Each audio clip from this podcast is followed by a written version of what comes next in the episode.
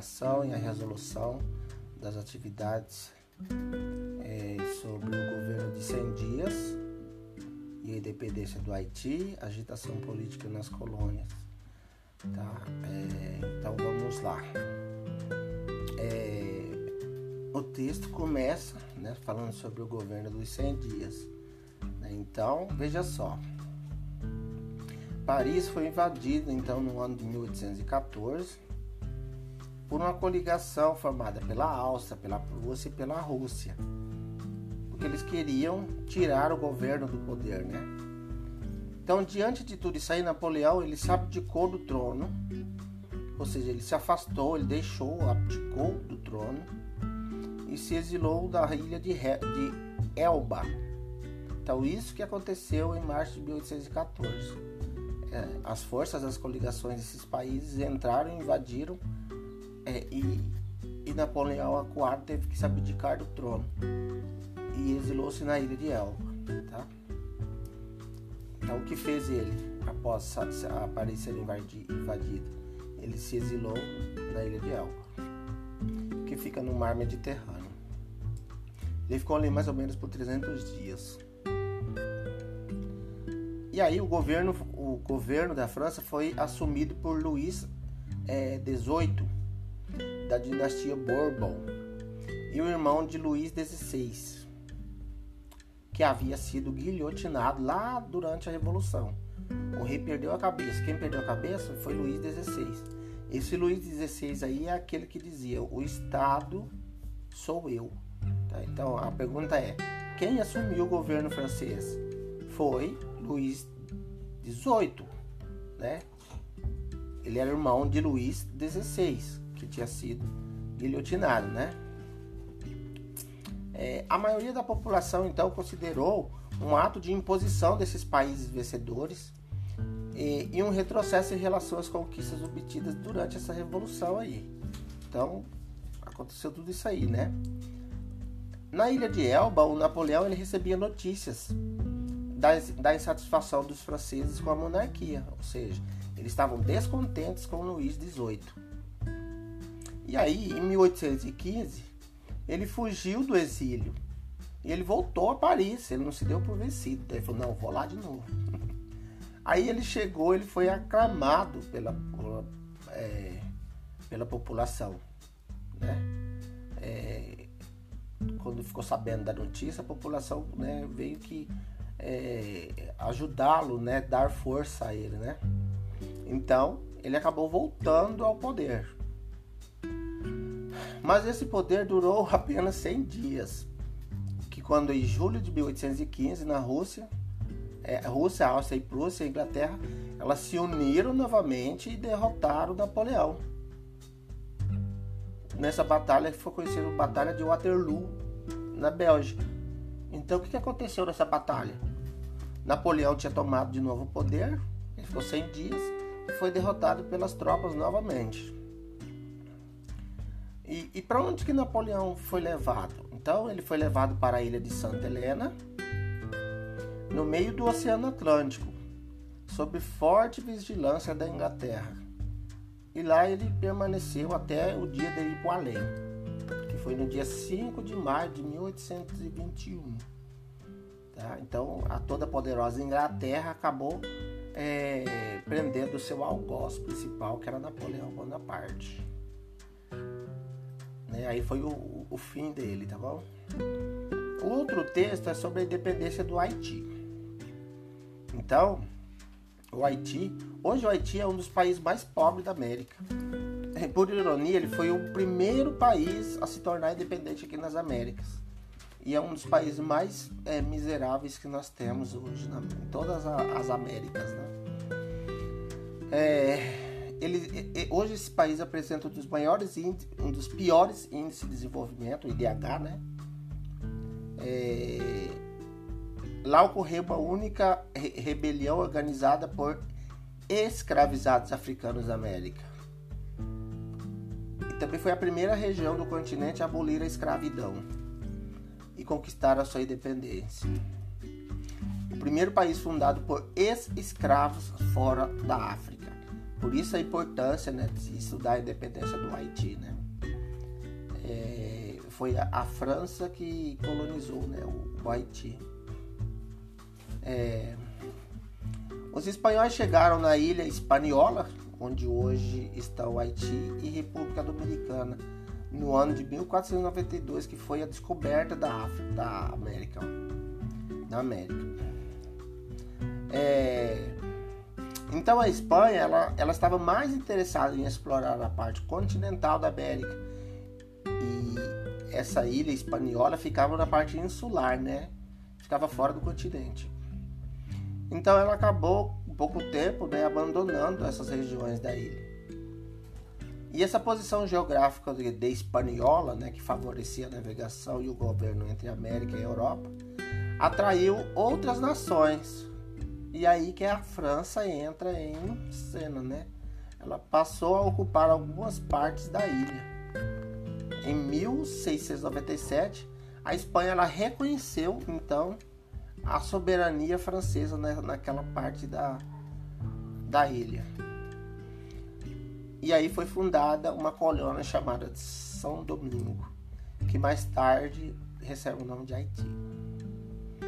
Os franceses desenvolveram na colônia o cultivo do café, anil, cacau, algodão e outro arti outros artigos. Então é isso que eles desenvolveram lá, respondendo a pergunta. Né? É, os africanos escravizados eram a principal mão de obra utilizada nas plantações assim como em toda a, a América, né? principalmente aqui no Brasil. Ai, ai. Agora vem as agitações políticas na colô nas colônias. Depois que os ex-escravos eles conseguiram fazer uma guerra e libertar o Haiti, né? É, essas ideias de liberdade e independência começou a agitar as colônias, né? Que colônias eram essas? As colônias ah, portuguesas e, e espanholas da América que hoje, que, que hoje é Brasil, é Argentina, é Chile, Paraguai, Uruguai, esses países de língua espanhola. Com exceção do Brasil, né, que é português. Aí vem ó, a independência do Haiti. É,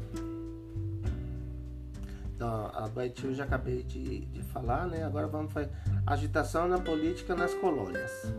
Agitação política, ou seja, as pessoas que viviam nessas colônias começaram a ter essa ideia de independência. Então, em 1808, né, o Napoleão ele ocupou a Espanha e nomeou seu irmão, José Bonaparte, como novo governo do país. Veja só o quão forte era Napoleão. Ele invade a Espanha e coloca o irmão dele como o rei, o governante. Ele era poderoso, hein? Para tentar resistir aos franceses e discutir os rumos a serem é, tomados e exercer o poder na ausência do rei, um movimento popular ganhou, é, popular espanhol ganhou as chamadas juntas de governos. O que seriam essas juntas de governos? É, seriam como órgãos né, para governar esses locais. Então, o clima de agitação política chegou às colônias hispano-americanas, hispano de espanhol, né, hispano-americanas. Essa que foi a, as, as, as, agitações políticas. Né? Nas mais diversas cidades, como Buenos Aires, na Argentina, La Paz, na Bolívia e Bogotá, na Colômbia, representantes das elites também passaram a se reunir em juntas de governos e com o tempo, especialmente a partir de 1810, essas juntas começaram a reivindicar maior autonomia comercial para as colônias. Ou seja, tanto França quanto Espanha, eles exploravam economicamente essas colônias. Então essas juntas de governos começaram então a reivindicar, não, é, eles estavam fazendo ali o que o, as colônias é, norte-americanas já tinham feito lá atrás, quando os Estados Unidos se torna independência, independente, né? Eles reivindicavam o que então? Uma autonomia comercial. Eles queriam ficar independente é, é, da Espanha e de Portugal. Entre 1810 e 1815, os crioulos e chapetones eles lideravam tentativas de independência nas capitanias da Venezuela e do Chile, e nos vice-reinos do Rio da Prata e a Nova Espanha. Para eles, a independência representava liberdade política e econômica para estabelecer seus parceiros comerciais e atuar de maneira autônoma no mercado internacional. Então, o que, que eles queriam? Eles só queriam independência econômica. Eles queriam fazer comércio com outros países no mundo sem interferência espanhola. Né?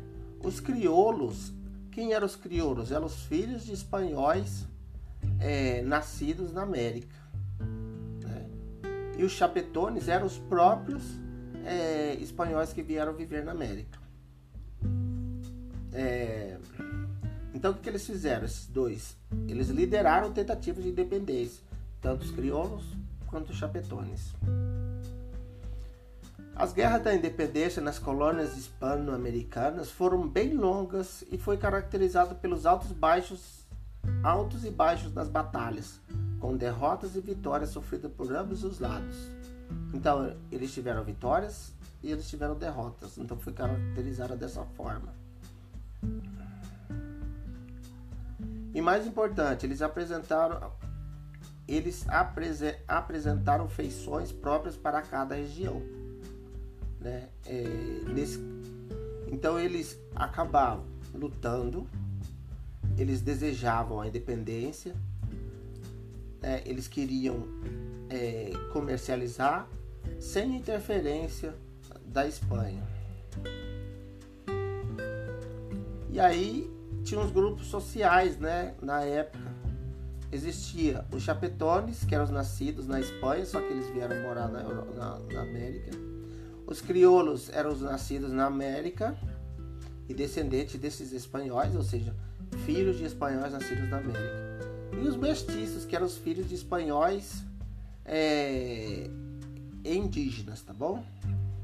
Mistura, a miscigenação desse, desse, dessa classe social que acabou por organizar a sociedade na, na América naquela época, né?